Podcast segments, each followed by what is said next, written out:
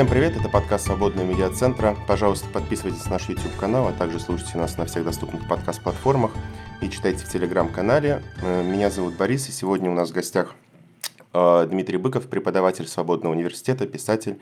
Дмитрий Ольевич, здравствуйте, спасибо большое, что пришли. Здравствуйте, здравствуйте. Э, у вас есть курс в Свободном университете о Иосифе Сталине, литературе не в литературе, в мировой культуре, потому что литература дело отнюдь не ограничивается. Это Сталин в кинематографе, Сталин в театре, в музыке отдельная тема. Сталин представлен в мировой литературе довольно широко, но еще шире, как ни странно, в кино, мемуарах, документах. Это, в общем, абсолютно универсальный герой. Но если мы пройдемся по всей культуре, наверное, давайте так сузим, сузим нашу выборку по советской культуре, кто Сталин для нее? Тиран, который ее постоянно цензурирует, заказчик, который э, так э, поставляет повестку, или, или покровитель?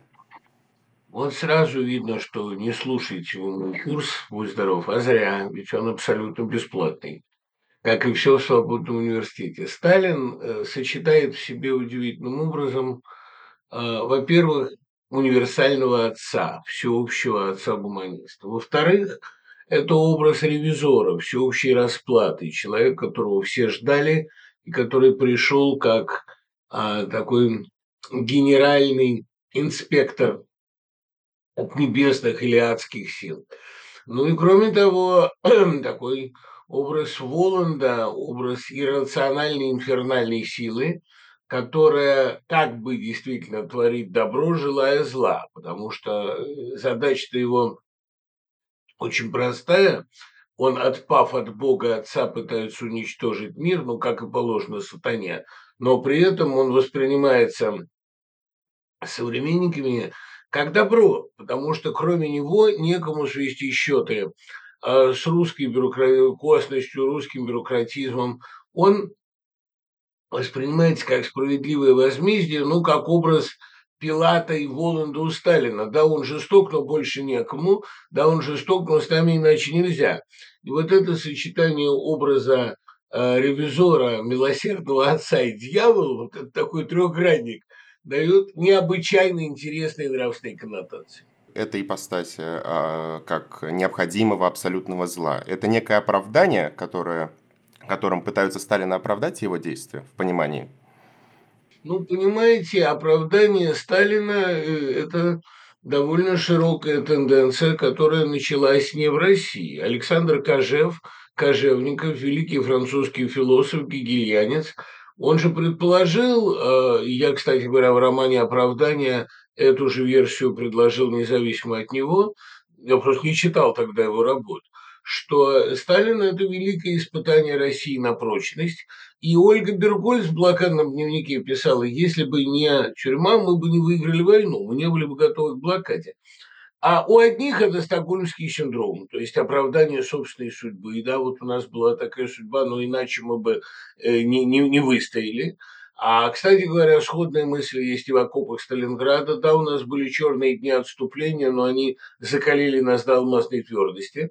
А у других это совершенно искреннее концептуализирование, попытка взглянуть на историю России вне идеологических шор, потому что действительно, понимаете, как-то не ужасно, но в каком-то смысле Сталин действительно создал советского сверхчеловека, с которым можно делать все, что угодно, но он принципиально непобедим. Проблема в том, что в отсроченной перспективе это довольно печальная вещь, потому что этот советский сверхчеловек, он недолговечен. Э, жить в государстве, в котором нет ни закона, ни правды, а ни маломальски понятных правил игры, нельзя, нельзя существовать в ситуации вечного аврала. Это показано э, довольно подробно, кстати, у Галины Николаевой в «Битве в пути», потому что там эта ситуация аврала, но она срабатывает раз-два, а потом она деморализует, поэтому этот завод так плохо работает. Ведь, понимаете, зло, если уж называть вещи своими именами, оно очень эффективно. Но эффективно оно на коротких дистанциях, потому что дальше требуются вещи более долгосрочные. Какое-никакое правосознание, какая-никакая солидарность. При Сталине солидарность была сведена к нулю, умрет и сегодня, а я завтра. То есть Сталин а, загнал эту лошадь а, под названием «Россия», и, подобно Наполеону, на долгое время лишил ее исторической перспективы. А если мы, вот вы говорите в своем курсе об этих шести стадиях э, понимания Сталина в народном сознании и в культуре тоже, если мы попробуем их исторически выстроить, как они одна из другой трансформировались, как Сталина сначала воспринимали, когда он только пришел к власти? Нет, когда он пришел, он воспринимался как идеальный администратор. В этом и проблема, что, собственно говоря, а, недооценка его характера и потенциала была общей ошибкой. Пришел, как, как казалось многим, тихий, посредственный руководитель, который, в отличие от блистательного Троцкого, умеет только аппаратную интригу. Ну и, соответственно, эта недооценка привела к тому, что ну, вообще в России аппаратчик и генеральный секретарь решает довольно много. Эта недооценка привела к тому, что Сталин постепенно убрал всех своих конкурентов, и более того, аппаратная интрига стала единственным способом российской политики. Потом постепенно, в 30-е годы, понимаете, когда революция пожирала своих детей, сталинская гвардия начала редеть, а многие воспринимали его именно как справедливого мстителя, потому что, правда, много было художеств российской истории, и много было, многое навратили сами большевики, что они, понимаете, свое упразднение, свои а репрессивные практики они воспринимали как заслуженные абсолютно. Я думаю, что бунт против Сталина, даже аппаратный бунт, не состоялся именно потому, что очень многие воспринимали так называемый террор 30-х или русский реванш, как его еще называют, как абсолютно заслуженный. Я думаю, что Тухачевский, например, человек не глупый, он понимал, что ему таким образом аукнулся Тамбов, или, да, Тамбовское восстание. Ну или даже Бухарин, да. который писал буквально из тюрьмы. Э, Бухарин, который говорил, что мы провинились перед партией, ну, они все себе выдумывали вину. Дело в том, что матрица русской вины, которая всегда сидит так или иначе в сознании любого модерниста, ну, такая идея расплаты, она была в России очень сильна. И Сталин воспринимался, понимаете, как авторитет самой истории, как авторитет божественный. Ну а дальше получилось так, что нуждаясь постоянно в новой легитимации, вы знаете, что никаких выборов в СССР не было, ему, э, значит, нуждаясь в новой легитимации, он создал сначала абсолютно иллюзорную конституцию, которая гарантировала якобы какие-то права и свободы, а потом ему эту легитимность дала война.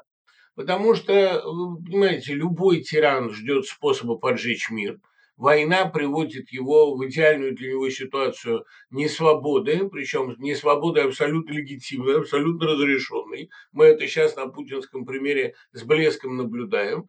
А он пытается поджечь мир с разных концов. Он пытался сделать это в Испании, пытался в Халхинголе, а пытался в Польше. Но у него, в общем, получилось, в конце концов, с Германией, которую он очень долго подпитывал, в том числе экономически. Ну и понятное дело, что а германский фашизм а, был не только результатом германских ошибок. А в конце концов у Сталина были возможности влиять на ситуацию, но он влиял так, что вот как-то с Гитлером только главным образом сближался.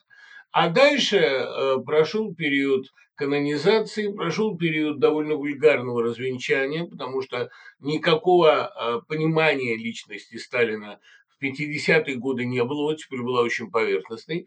Ну а потом период его демонизации, демонизации такой, я бы сказал, сакрализации, даже когда он стал восприниматься не как э, живой человек в очередной раз, а как фигура а, такого космического планетарного масштаба. Ну, справедливости ради, первым это сделал Данил Андреев, но в литературе почвенного толка 90-х годов Сталин уже не человек, а такой воин тьмы. Причем, поскольку мы сами тьма, то нам только такой и нужен. Война для Сталина служила неким оправданием своих каких-то старых ошибок и способом их списать? Ну, понимаете, какая штука. Вот эта вечная дискуссия, которая идет сейчас, прежде всего, конечно, в западной историографии, потому что в России никакой историографии сейчас, по крайней мере, гласной нет. Стивен Коткин, э, у которого я занимался на его Принстонском семинаре, и которого я считаю автором лучшей биографии Сталина, вот этот трехтомник сейчас выходящий, а он полагает, что Сталин панически боялся войны, считал себя плохим стратегом и старался войны всячески избежать.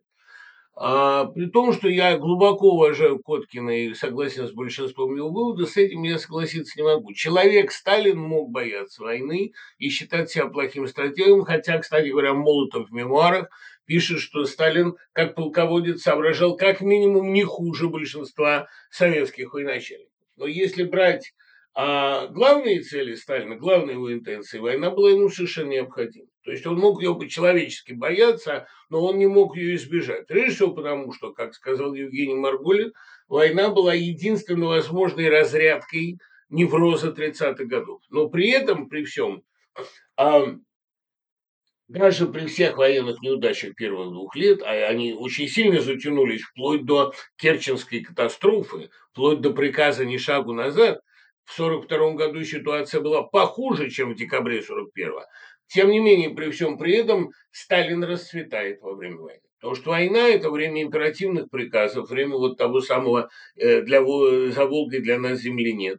А война – это время объясненной, оправданной тотальной несвободы, величайшего стресса нации, ее колоссального закрепощения, ну, испытания смертью, грубо говоря. Вот такой Правитель, он эм, понимает, конечно, свою шаткость, и, между прочим, в своем знаменитом тосте за терпение русского народа Сталин сказал, другой народ мог бы смести такое правительство, которое довело до этой катастрофы, но наш народ в нас верил, имея в виду, конечно, абсолютно рабское терпение, а не веру. Но действительно он понимал, что его могут снести из-за допущенной ошибки, за полностью деморализованную армию, за все, за отсутствие личной инициативы и так далее. Но, с другой стороны, во время войны любое слово против Сталина приобретает вес антирусского высказывания. Оно становится, ну, а Сталин отождествляется, правительство отождествляется со страной ее будущим. Поэтому война ему, конечно, жизненно необходима. Но при этом в и военной, и поствоенной литературе советской есть определенная критика первых дней войны. Я всегда задавался вопрос, Почему дебют лейтенантской прозы э, в окопах Сталинграда Некрасова получила сталинскую премию, пусть второй степени? Да вот потому, что там и содержится эта мысль. Очень важная. Понимаете, вот, вот что интересно.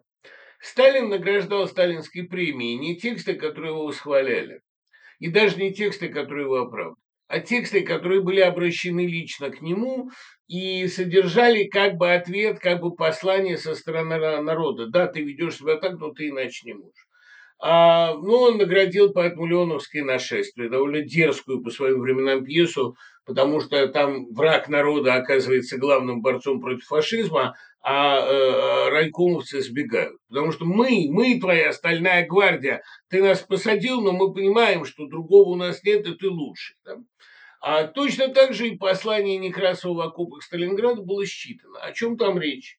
Да, у нас были тяжкие дни отступления. Но именно эти тяжкие дни отступления сделали из нас ту армию, которая, во-первых, сама умеет решать свою судьбу. Там есть замечательная сцена суда солдат над плохим командиром, который отдал неправильное решение. Да?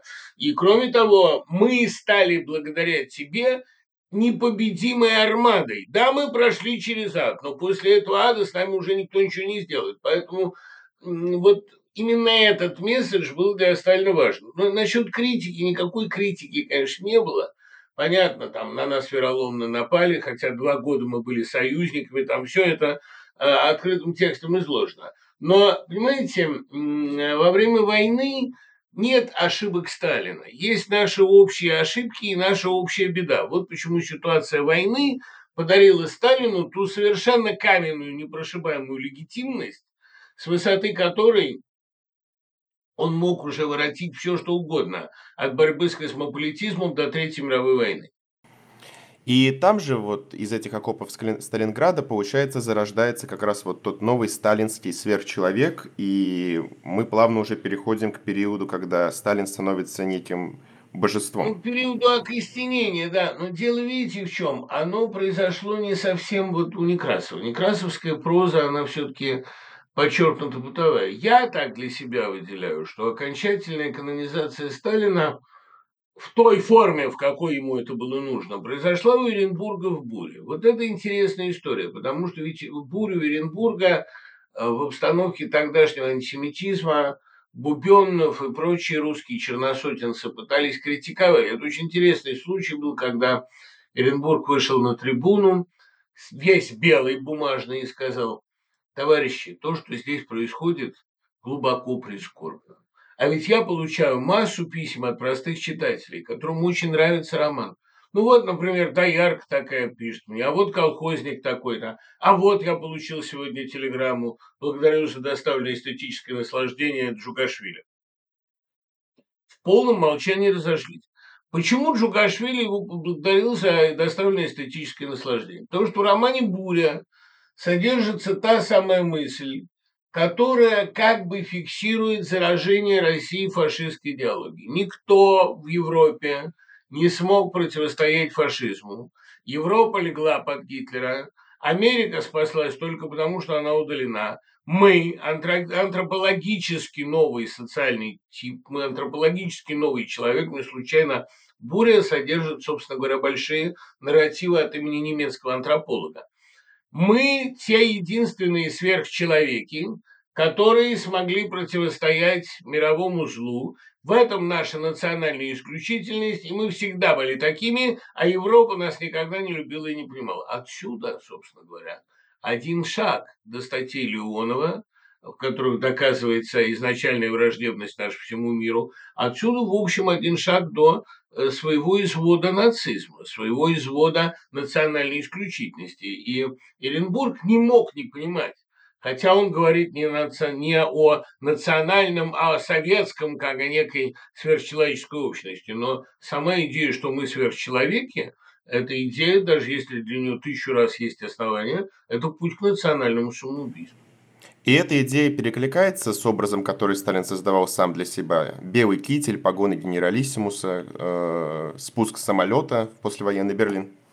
Понимаете, не совсем, не совсем даже и Сталин его создавал. Создавал его Геловани, который был, так сказать, главным летописцем Сталина в эту эпоху, а, когда, э, э, кстати, обратите внимание, что именно а, в фильмах послевоенного периода именно в клятве, в падении Берлина возникает э, образ Сталина без акцента.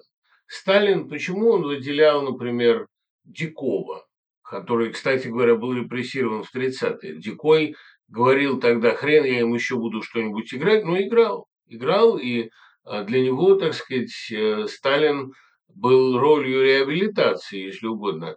Дикой стал играть Сталина без грузинских черт. И это важно, потому что Сталин подчеркивал, что он русский, царь русский, национальный лидер. На этот раз слово «русский» уже не было предлогом для э, критики и репрессий, потому что как бы было разрешено, потому что в конце 30-х годов только началась реабилитация русского. До этого у нас были советские. Демьян Бедный не успел вовремя перестроиться, он начал писать так называемые русофобские филитоны, типа «Слезай с печки». Товарищ Сталин жестко его окротил потому что иногда национальное становится выше социального. Я помню, как я Искандера спросил, как они соотносятся, и он сказал, что социально эффективнее, но национальное крепче. Да, это ничего не поделаешь, оно э, более глубокая матрица. Поэтому вот этот образ Сталина, русского белого царя, белый китель и отсутствие акцента, это гениально почувствовали создатели сталинской киноэпопеи сталинианы 47-49 года. Этот образ Бога, если мы его сравниваем с тем образом, который был в начале сталинского правления, когда был условный там Бог, отец э, Ленин и Бог, сын Сталин, администратор, вот они перекликаются или это совершенно другой образ божественный?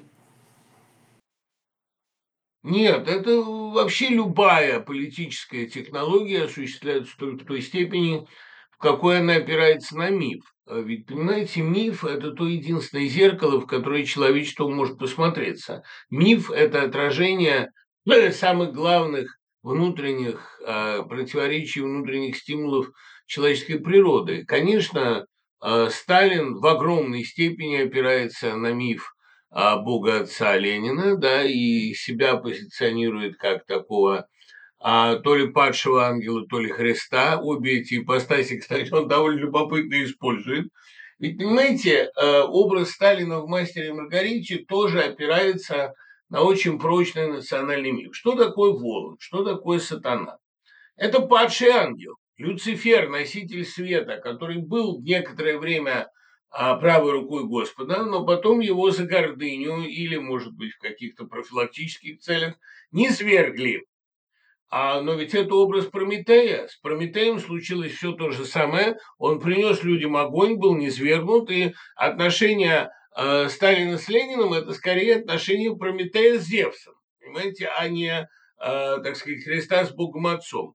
Это Деница, который действительно дал людям то, что им нужно, и Сталин, считается, дал людям то, что им нужно. Ленин – это где-то. А Сталин дал людям эту власть в наиболее приемлемым для них выражением. Ну, строго говоря, ведь, понимаете, а у Пастернака мы находим ту же мысль. Да, вот это вот справедливость зла. А справедливость зла и, кроме того, стабильность. Понимаете? Потому что Ленин – это революция, переворот. И давайте не забывать, что Зевс был первым революционером. Он же против титанов восстал, Крониды, да, он же э, Кронид, он крона не зверг. А, кстати говоря, Ленин все время подчеркивал свое преемство по отношению к дворянству. Для него было очень важно, что он дворянин, который не зверг своих. Это опора на миф повсюду. Да, э, а вот среди э, титанов оказался Прометей, который дал людям то, что им надо. И э, у Пастернака мы находим, что он исправил предшествующего пробел потому что пробел Ленина был в том, что он не дал людям быта, не дал им нормальной жизни, а при нем а, уклад вещей остался цел. Все время подчеркивает Пастернак. Сталин дал людям революцию в ее, так сказать, бытовом выражении. Он подарил им сценарий возвращения к обывательщине, к быту. И людям именно это и надо. А, то есть небесный огонь не изведен, грубо говоря, до конфорки. Я думаю, что не случайно главное произведение молодого Маркса «Капитал», то же роман «Капитал» он написал уже потом. А его главным произведением была драма «Прометей». Конечно, Сталин опирается на образ Прометея или на образ, скажем так, низвергнутого ангела, а он, кстати, никогда не отрицал, что Ленин в какой-то момент с ним поссорился, в какой-то момент его низверг. Ему это важно, потому что Ленин, революция в сознании масс – она ассоциируется все-таки с катастрофой и нищетой. А Сталин дал всем книгу о вкусной и здоровой пище.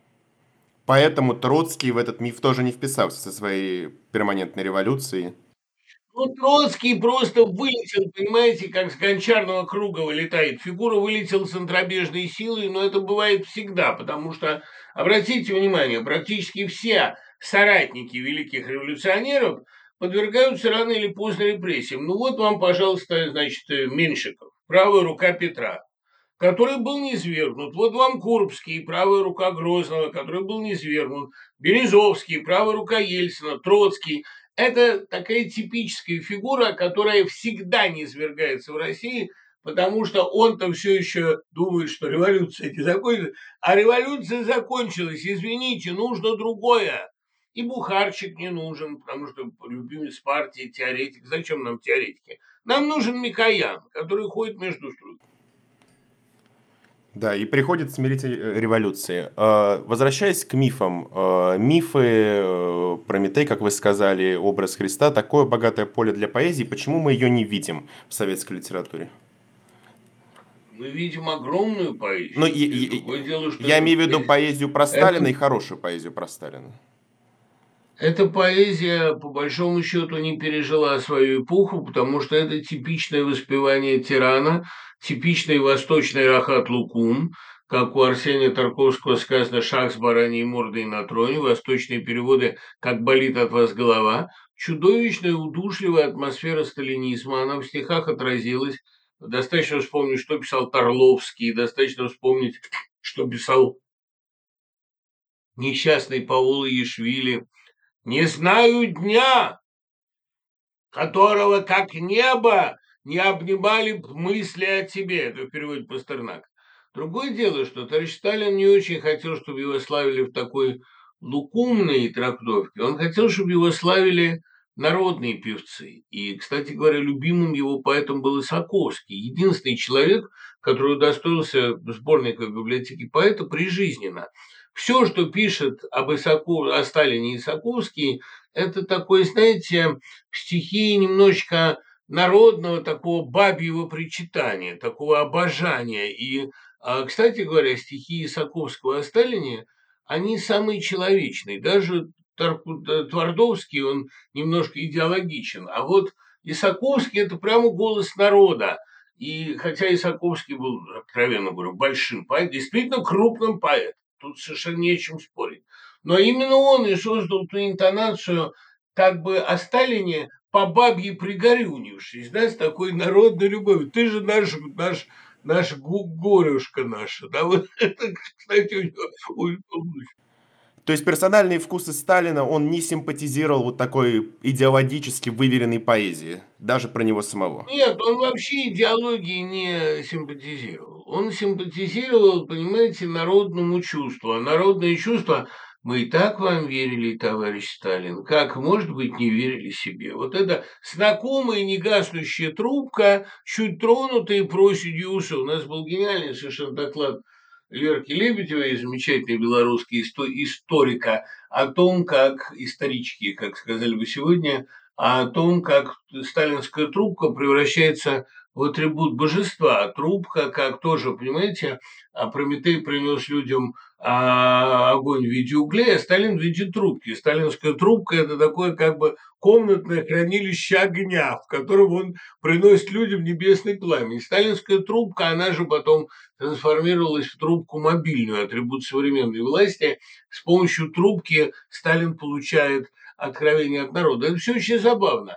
А меня вообще интересует в жизни главным образом реализация мифа, потому что это для меня еще одно доказательство бытия Божия – и вот как раз сталинская эволюция, эволюция эм, в сторону народного героя, она важна, потому что Россия не идеологическая страна. Сталин вообще не идеологический вождь. Сталин царь. И Сталин довольно смешно это сам обосновывает. Понимаете, его Фейхтвангер его спрашивает, а, а что на выставке Рембрандта висит ваш портрет? Ведь Рембрандт вас не рисовал. А он говорит, понимаете, русскому народу нужен царь. Я не могу пойти против воли русского народа. Москва 1937. Все написано прямым текстом. А, видим ли мы какой-то образ Сталина такой более человеческий, как его изображают как человека, где трубка это не какой-то мифический символ божественного огня, а простой предмет обихода, или такого нет? Попытки увидеть Сталина как человека предпринимались в 70-е годы, когда в нем пытались увидеть интеллектуалы и гуманисты. Первую такую попытку предпринимает Александр Чайковский в романе «Блокада», Вторую Юлиан Семенов в романном цикле «Альтернатива», где речь идет о Штирлице. Там Сталин у него, во-первых, блестящий интеллектуал, во-вторых, э, изящный полемист, великолепно разговаривающий с Западом, и в-третьих, он такой престарелый гуманист. Попытки увидеть престарелого гуманиста, старого мудреца, народного отца, они предпринимались, собственно говоря, с подачи самого Сталина уже 30-е, когда он в разговорах, скажем, с летчиками все время называет себя стариком. Зачем вам рисковать? Умирать должны старые кивы должны жить вечно. Это нормально. Но при этом, а, так сказать, образ придоброго отца, как написано в учебнике литературы 47 года, он по-настоящему актуализируется, конечно, в 70-е. 70-е – мирное, застойное время, величия нам не надо, нам нужен добрый папа. И вот добрый Сталин, а, он там невзирая на все ужасы террора, террор же уже как бы забывается, да, дело забывчиво, тело заплывчиво, добрый Сталин, Сталин гуманист, который гораздо гуманнее Ленина, призывавшего всех расстрелять. Сталин расстреливал, а, может быть, и больше, но при этом, понятное дело, враждебное окружение, что вы хотите. А, попытки реабилитации Сталина наиболее наглядные и многочисленные – стали именно во времена застоя. Тут же, понимаете, каждый, каждый стиль, каждая эпоха навязывает Сталину свое. В 60-е годы Сталин однозначно демон и злодей, в 70-е он такой Брежнев. А, кстати говоря, в 90-е годы понятное дело, что эпоха была такая разбойная, да, эпоха новых русских, стали часто припоминать, что и сам он был большим мастером эксов, замечательным экспроприатором и чуть ли не бандитом с большой дороги. Каждая эпоха окрашивает его по-своему. То есть в 90-х вернулось вот то, что Сталин сам не любил, э, пытался всячески помешать, чтобы это не вспоминать. Терпеть не мог эксы, да? Терпеть не мог этих воспоминаний, да, Сталин, который, ну, у Искандера появление, сам Эксу, может, любил, не любил, когда они вспоминали. А у Искандера в Сандра из Чегема появляется именно, ну, там в пирах Вальтасара, в частности, появляется именно Сталин-разбойник, страшный Сталин. И, кстати говоря, а у меня тоже была идея, что если уж мы живем во времена реабилитации сталинизма, давайте реабилитировать того Сталина, который был антигосударственным деятелем. Вот что очень интересно, ведь почему пьеса «Батум» не пошла?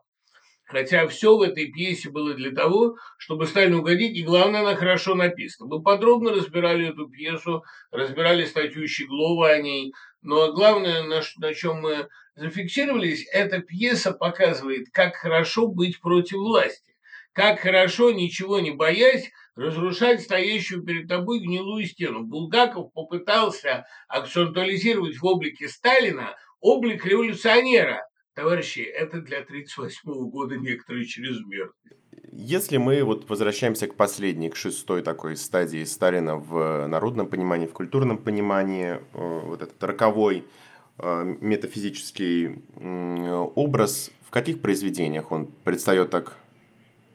Адская сущность, но жизнь есть ад, поэтому он хозяин ада. Но здесь он выступает как какое-то абсолютное зло, опять же, возвращаясь к этому. Нет, ну как абсолютное зло? Ведь сейчас вот, вот это тоже любопытный извод национальной идеи. Сегодня, а, особенно в связи с войной в Украине, очень распространена идея, особенно в Z-публицистике, что абсолютное зло – это мы сами что Россия – это и есть абсолютное зло. Это первое сформулировала Марья Васильевна Рознова в нашем интервью 2019 года, когда она сказала, всем интересно быть хорошими, а Россия любит быть плохой, самой плохой. В этом смысле для нее а, наступили идеальные времена. Она реализует свою по Достоевскому главную идею, свое предназначение. Все хотят быть гуманными, прогрессивными, добрыми. Мы хотим быть злыми, мы хотим быть хуже всех. И если мы не можем возглавить триумфальное шествие в будущее с правильной стороны, мы его возглавим с противоположной. Мы будем первыми с конца. Почитайте, что сегодня пишут. Да, мы абсолютное зло, да, мы войско Саурона, да, мы орки. И, как сказано у Эйзенштейна в Иване Грозном, отныне буду таким, каким вы меня делаете, каким вы меня рисуете. Россия сегодня есть образ абсолютного адского зла, и никто ничего не может ему противопоставить, потому что этого зла есть атомная бомба.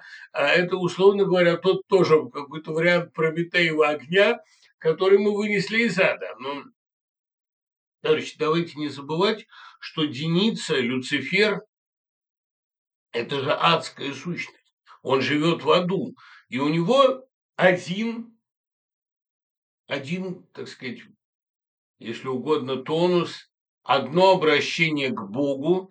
Если ты не хочешь взять меня назад на небеса, я просто уничтожу твой мир. Это то, что делает сегодня Путин, это то, что Сталин, Люцифер, Деница проделывает со своим миром а, в 40-е, 50-е. И, кстати говоря, идея всемирной атомной войны, идея Третьей мировой, это же идея, которой Сталин страстно вдохновлялся в последние годы жизни. Это просто Путин решил довести ее до логического конца, но у них обоих ничего не получится. Господь тоже ведь не дремлет. Он не для того творил, чтобы всякое фуфло это уничтожало. Но, разумеется, а, идея сатанинской гордыни «мы зло и мы непобедимы» эта идея восходит к 40-м годам. Но разве у Сталина была обида на то, что его куда-то не взяли и, условно говоря, выгнали с небес, как Люцифера? Ну, послушайте, Сталин весь стоит на идее ресентимента. Сталин весь стоит на идее мести, личной обиды. Ах, вы считали Кобу грузинским дураком, а где теперь вы интеллектуалы? Ах, вы считали, что Коба – это ленинский подголосок из последних, а я захочу и стану главнее Ленина. А вы считали, что Коба а, шестипалый и сухорукий, а Коба вам докажет, что он главный красавец России и так далее. А Вообще идея «Коба вам докажет», она лежит в основе всех действий Сталина, и, между прочим, его отношение к Черчиллю, оно тоже, в общем, как бы это отношение к остальному миру. А вы считаете, что мы последние, а мы покажем, что вы последние. Поэтому, кстати, если бы не было фултонской речи, враждебность к Черчиллю сохранялась бы все равно. И враждебность к Западу. Знаете, даже когда он с Западом вась-вась договаривался э, в Потсдаме, в Тегеране, в Ялте, все равно ведь было совершенно очевидно, что э, он их не любит, он им чужой, и они тоже в тайне, в общем, не очень-то его любили. Поэтому-то он и воспользовался первым же предлогом, в данном случае контактом Ахматовой с Исаи Берлином, чтобы опустить железный занавес. Но несмотря на всю обиду, несмотря на весь ресентимент и к соратникам, и к западным партнерам, как сейчас говорят, он договаривался, Сталин он не, не начал... Не, ну слушайте, ну какой договор? Не, ну это давайте не будем идеализировать старика. Он договаривался с Гитлером, когда ему это было нужно. А с западными партнерами он разговаривал, когда была победа, когда нам нужен был ленд-лиз – а между прочим, те, кто привлек к нам американские миллионы золотом, Михоэлса, который ездил за этой американской помощью, он уничтожил одним из первых. И вообще евреи, как ему казалось, пытаются помирить его с Западом, а не надо, мы враги. Вот он искренне был убежден, что Литвинов, нарком, еврей, кстати, поссорил его с Гитлером. И, кстати говоря, эту идею сейчас выдвигают очень многие. Мы с Гитлером должны были дружить и должны были в стальных объятиях задушить друг друга, а вместе уничтожить остальной мир, что наши изначальные друзья, немцы, мы ориентированы на Германию, а англосаксы – наши главные враги. Обратите внимание, что термин англосаксы, он тоже заимствован из фашистской пропаганды. Так вот, эм, Сталин не только не договаривался с Западом, Сталин э, уже в 1946 году ухватился за фултонскую речь именно потому, что она позволяла ему перейти в долгожданный режим конфронтации. Вы посмотрите, как несли Черчилля по всем кочкам фильме «Незабываемый 1919», где молодой красивый Сталин противостоит старику-интервенту, Кощею, такому жирному Кощею, а в это же время а какая идет риторика в адрес Америки. Константин Симонов, который во время войны был великим поэтом, выпускает чудовищную книгу «Друзья и враги», которую вообще невозможно поверить, что это та же рука писала. Или пишет омерзительный русский вопрос. Ну, что там говорить? Конечно, Сталин всегда ненавидел Запад и всегда испытывал к Западу такие же примерно чувства, какие сатана испытывает к небесному престолу. Ну, то есть, э, другими словами, если бы он подольше бы пожил, то он бы эту конфронтацию перевел в горячую фазу. Мировая была бы совершенно неизбежна. Две вещи были неизбежны. Во-первых, массовое истребление евреев, репатриат, ну как вместо репатриации э, в предполагаемой в Израиль, репатриация, конечно, пошла бы в Биробиджан. И вагоны были приготовлены. А второе, Хотя, так сказать, это все, как мы понимаем, никак документировано быть не может. А второе – это чудовищная совершенно идея, что имея атомную бомбу, мы победим. И, кстати говоря, я думаю, что имея ту армию, которая в 1945 году вошла в Берлин, Сталин имел неплохие шансы в Третьей мировой войне. Другое дело, что Третья мировая война в пределе обречена была закончиться истреблением человечества. Просто Господь в Пулем 53 -го года счел правильным его убрать, или, как говорил тот же Искандер, затребовал его на ковер лично. Не стал с ним разбираться здесь, а затребовал его к себе. Да, это и произошло. Я вообще думаю, что Господь а к некоторым бодливым коровам рогов не дают. Вот Гитлер не задумался бы применить ядерное оружие, но он его не получил. Он считал, что атомное оружие – это еврейская выдумка, еврейская физика, и что поэтому у него, кстати, и не было этого супероружия. Но, тем не менее, Фау, вот эта вундервафля, она чудо оружия возмездия, была разработана, и Королев воспользовался некоторыми идеями немецких конструкторов, поехал в Германию в командировку в сентябре 45-го, никогда это не скрывал. Соответственно, а, в какой-то момент, когда мир оказывается на грани слишком большой катастрофы, Господь убирает сатану на второй роли, и именно поэтому сейчас я бы не обольщался насчет судьбы российского лидера. Вы сказали про Симонова. Какие мы еще видим примеры из культуры вот этих э, поздних сталинских лет, э, где мы видим вот эту подготовку к новой мировой войне? И к, как вы сказали, к гонению. Слушайте, ну я здесь, я, я здесь, здесь не буду пересказывать двухтомник Евгения Добренко «Поздний сталинизм», эти два тома вышли два года назад в издательстве НЛО, и там подробно расписана вся идея подготовки всемирной битве. А мирная передышка советскому человеку не светила. Советский человек не получил награду за войну, как говорит тот же Марголи, то теперь была срочной наградой за победу, но советскому человеку по Сталину отдыхать не полагалось. Полагалось ему а, немедленно покорить под руку Сталина весь остальной мир и весь мировой империализм. Идея Третьей мировой войны, по большому счету, еще до Второй мировой, у Шпанова, например, в первом ударе, идея, что весь мир не выдержит такого напряжения сил, а советский человек способен выдержать все. Поэтому мы победители. Как мы, мы победим в любой войне. Если дело дойдет до войны, нас победить нельзя. Это идея которая вдохновляла русскую армию, начиная с Суворова. Мы можем перейти через Альпы, а вы не можете. Мы можем пережить русскую зиму, а вы не можете. Мы на своей земле, а вся земля наша, а вы на чужой. То есть э, эта идея довольно старая и тоже, в общем, в основе своей ресентиментальная. Вот и сейчас, кстати, Владимир Путин все время почему мы не можем проиграть, потому что мы ядерная держава, потому что мы никогда не проигрывали, потому что наши народные войны, Кириенко это все повторяет, они всегда все народные. Ну, как воюет эта армия, мы сейчас видим, как воюет армия без мотивации. Но они продолжают повторять эти максимы, которые еще, может быть, худо-бедно годились в 47-м, но сейчас, в общем, всем все понятно.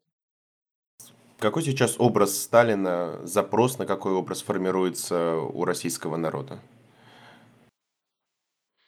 Вот понимаете, самое интересное, что сейчас у российского народа ничего не формулируется. У, у российского народа сейчас нет запроса. Это слепая вера в глубинный народ, в какой-то, или, как еще они любят говорить, государственный инстинкт российского народа. А государственный инстинкт выражается в том, что мы готовы дать с собой сделать все, что угодно, лишь бы, значит, государство стояло, потому что, как Проханов пишет, смысл существования русского народа – это создание и охрана русского государства. У российского народа сейчас нет этого запроса. Понимаете, если клячу слишком долго загонять, и авралами, и голодом, и полной неблагодарностью и цинизмом, то как-то она перестает, понимаете, как они это любят называть, опять государственные идеологи, она перестает продуцировать смыслы. Сегодня никакого запроса ни на какого Сталина нет. Попробуйте снять сегодня фильм о Сталине и загнать людей его смотреть. Разве что это будет черная комедия. Условно говоря, Сталин против Наполеона. А, никаких абсолютно идей, ценностей, запросов российская государственная повестка сегодня не формулирует. Сегодня эта идея перетерпеть, пережить, как-нибудь дожить до свободы. Даже запрос на какую-то сильную руку эффективного управленца, администратора, его тоже нет. На возвращение на старые добрые сталинские годы. Ну, посмотрите, на, ну, посмотрите, ну, на Путина есть какой-нибудь запрос? Запрос сейчас есть у таких людей, как Глазьев, у таких людей, как Делягин, которые, да, действительно хотят, чтобы всех окончательно кинули в топку. Но на самом деле подавляющему большинству российского населения сегодня явлена главная цель российского государства – уничтожить и истребить все население в целом. Сначала мир, а потом и Россию. Но это все, это, это идея э, вечная, идея всегда носившаяся, главный смысл жизни в смерти, главный, главная цель российского воина – умереть за Родину. А посмотрите, ну вот такой Путин, который встречается солдатскими матерями, который снят на фоне хромакея, у которого голова отделяется от туловища, при этом непропорционально большая. Путин в результате электронного монтажа. Но мы что, всерьез надеемся, что этот Путин кого-то воодушевит? Давайте все умрите, а мы вам дадим за это автомобиль. Спасибо деду за победу и сыну за машину. Но это же смешно, понимаете, поэтому, да, ну, если бы не было так страшно. Поэтому, конечно, никакого запроса ни на Сталина, ни на Путина в сегодняшнем запуганном, усталом, смертельно деморализованном народе нет. Такой народ не выигрывает войны, особенно войн несправедлив. А, большинство советской литературы, вы, мы сегодня с вами говорили и про нашествие Леонова, и про мастера Булгакова, это так или иначе некое послание э, Сталину. Э, Сталин выступает как адресант. Сейчас, как вы думаете, есть ли какая-то вот такая же литературная коммуникация э, между писателем, между патриотическими там Z-каналами и Путиным и правительством России? Понимаете, это очень дельный вопрос. Сталин как адресат советской литературы – это тема моей давней лекции. Они все так или иначе к нему обращались, или, как писал Лев Анинский, у каждого советского писателя был свой роман со Сталином. Именно роман. Но у современной российской литературы этого нет. Я могу сказать, почему. Тут две причины, как всегда. В отсутствии коммуникации, в отсутствии переписки виноваты в общем обе стороны. Значит, с одной стороны, у Путина нет такой богатой клавиатуры, на которой можно было бы сыграть. Я примерно представляю себе, как должен выглядеть роман, который написан для Путина и который Путин бы прочел. Я об этом писал в «Новой газете». Но а, пока я не наблюдаю со стороны писателей а, способности сыграть на путинской клавиатуре. Ведь, понимаете, для того, чтобы Путин вас прочел, вы должны знать его интересы, его слабости, его коммуникативные стратегии – а современный российский писатель от реальности, от которой он безнадежно. Он, когда, подобно Сергею Самсонову, пишет роман о Донбассе «Держаться корней», он даже не ездит туда, о чем мы говорим. Поэтому э, никакой попытки со стороны советской, постсоветской литературы обратиться к вождю сегодня близко не видно. Да и потом, понимаете, как сказано у Ноны Слепаковой, не расшевеливалась медь, такое следует уметь. Для того, чтобы разговаривать с медным всадником, надо знать, что медный всадник может услышать, говорить в его диапазоне. А я мог бы написать роман для Путина, если бы мне поставили такую задачу. Но и то я не уверен, что это бы подействовало, потому что Путин вообще-то не читатель. Понимаете, он а, действительно заэкранирован, он слышит только то, что хочет слышать, а я боюсь, в этом диапазоне человеческий голос вещать не способен. Вы считаете, что путинской библиотеки нет, где он заметки на полях ставит, как товарищ Сталин?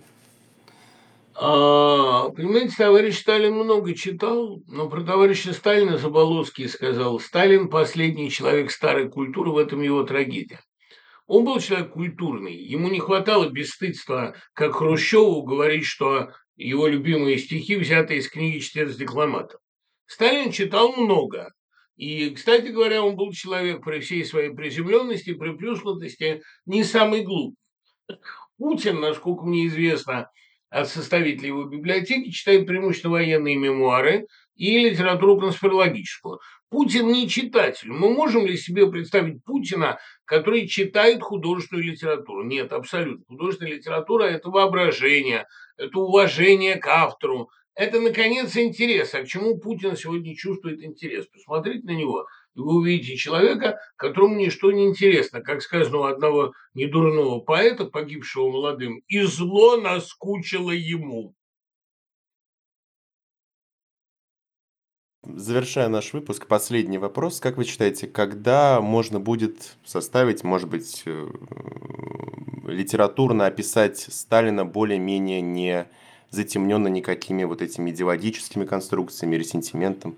Слушайте, да это давно сделано в мировой литературе. Вся мировая литература, мировая биография, мировая историография давно уже осмысливает образ Сталина очень креативно. Опять-таки некому в России пока а ничем дополнить Коткина. Это позор, стыдобище, что лучшая книга о Сталине а, трехтомник на огромной документальной основе, на каждую страницу там тысяча ссылок, издается в Штатах принстонским профессором. Хотя Сталин – наш национальный бренд. Обидно, блин. Кстати говоря, лучшая это художественная книга о Сталине все-таки написана у нас. Это «Апокалипсис от Хуба» Эдварда Родинского. Совершенно гениальное произведение, написано от имени сталинского друга. Но кто же это читал в России? Кто же эту книгу глубоко продумал? Родинский, не самый глупый человек, 10 лет ее писал и писал бы еще, пока он не сказал, я, я понял, что я начинаю в него превращаться просто.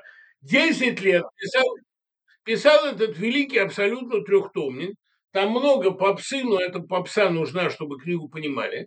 Абсолютно великие мысли, потрясающая драматургия, а для всех остальных Родзинский – это попсовая история. Родзинский – великий мыслитель, вы должны гордиться, что живете в его эпоху, и мы этот трехтомник на семинаре подробно разбираем. Но думаю, что время для осмысления этой книги и Сталина, оно придет у нас после Путина. Вот тогда мы окончательно разберемся. Да, я всем советую прочитать Эдварда Родзинского, там трехтомник, а на этом наш выпуск подходит к концу. Спасибо большое, что слушали нас. У нас в гостях был писатель, преподаватель Свободного университета Дмитрий Быков. Дмитрий Львович, спасибо большое, что пришли. Спасибо вам большое, да. Подписывайтесь на наш YouTube-канал и слушайте наши выпуски на всех подкаст-платформах. Не забывайте ставить лайки и оставлять комментарии. До встречи в эфире.